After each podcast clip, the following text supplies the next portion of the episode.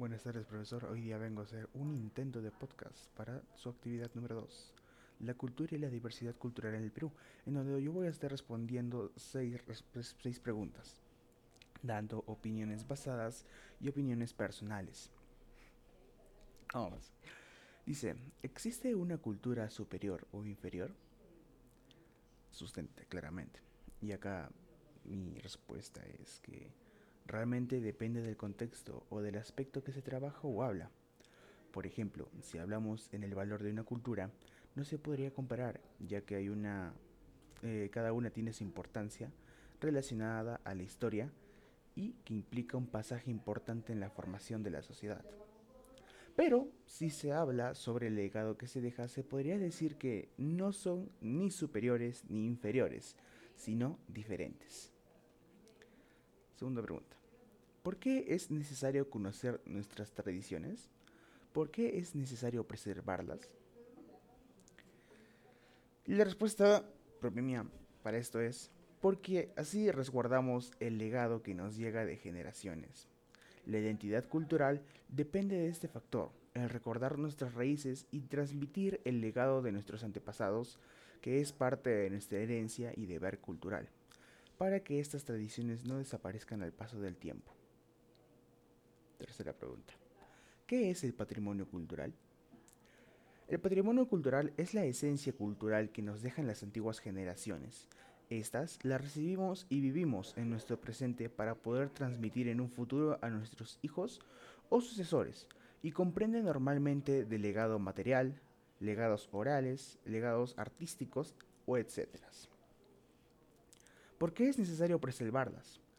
Pues porque es un legado de nuestros antepasados, fruto de nuestra historia, nuestras creencias, nuestras vivencias y lo que nos enseña lo que fuimos. Nos otorga identidad. Nos enseña de dónde venimos y permite conocernos mejor como sociedad. Pregunta número 4. ¿Crees que es positivo que nuestro país sea tan diverso? Y acá yo voy a sobreponer mi opinión personal.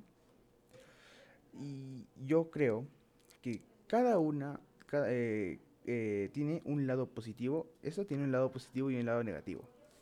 Positivo porque se puede dar diversidad cultural e intercambio cultural, logrando comprender los conceptos e ideas de otras culturas, y ellos también de las nuestras, y, y ellos también de las nuestras, claramente.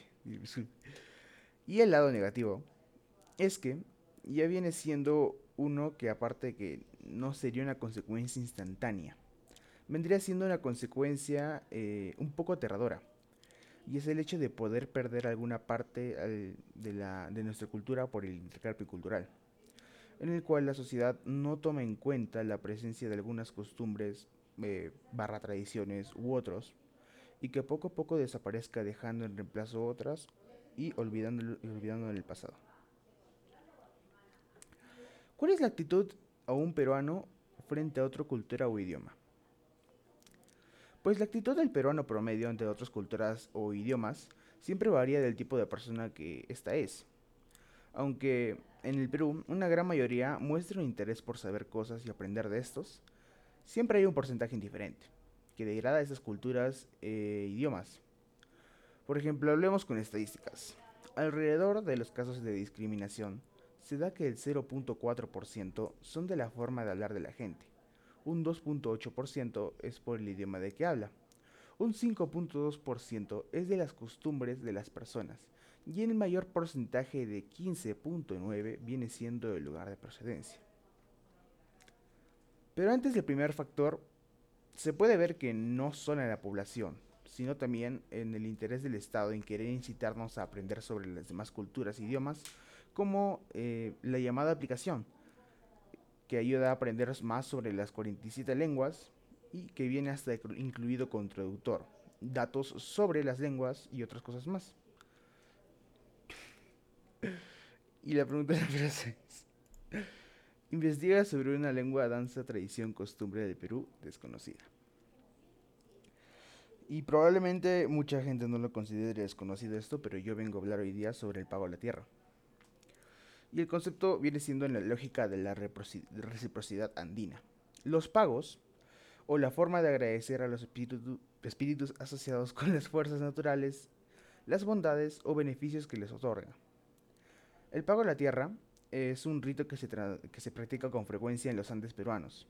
Se realiza el primer día de agosto y continúa durante todo el mes, porque los campesinos y gente afirman que esta época es, periodo, es el periodo en el que la Pachamama está sedienta y hambrienta, y es necesario satisfacerla, nutrirla y ofrecerle los mejores alimentos para darles fuerza y energía.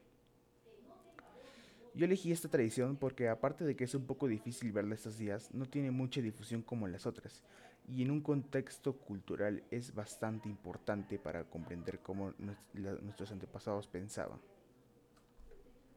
Muchas gracias.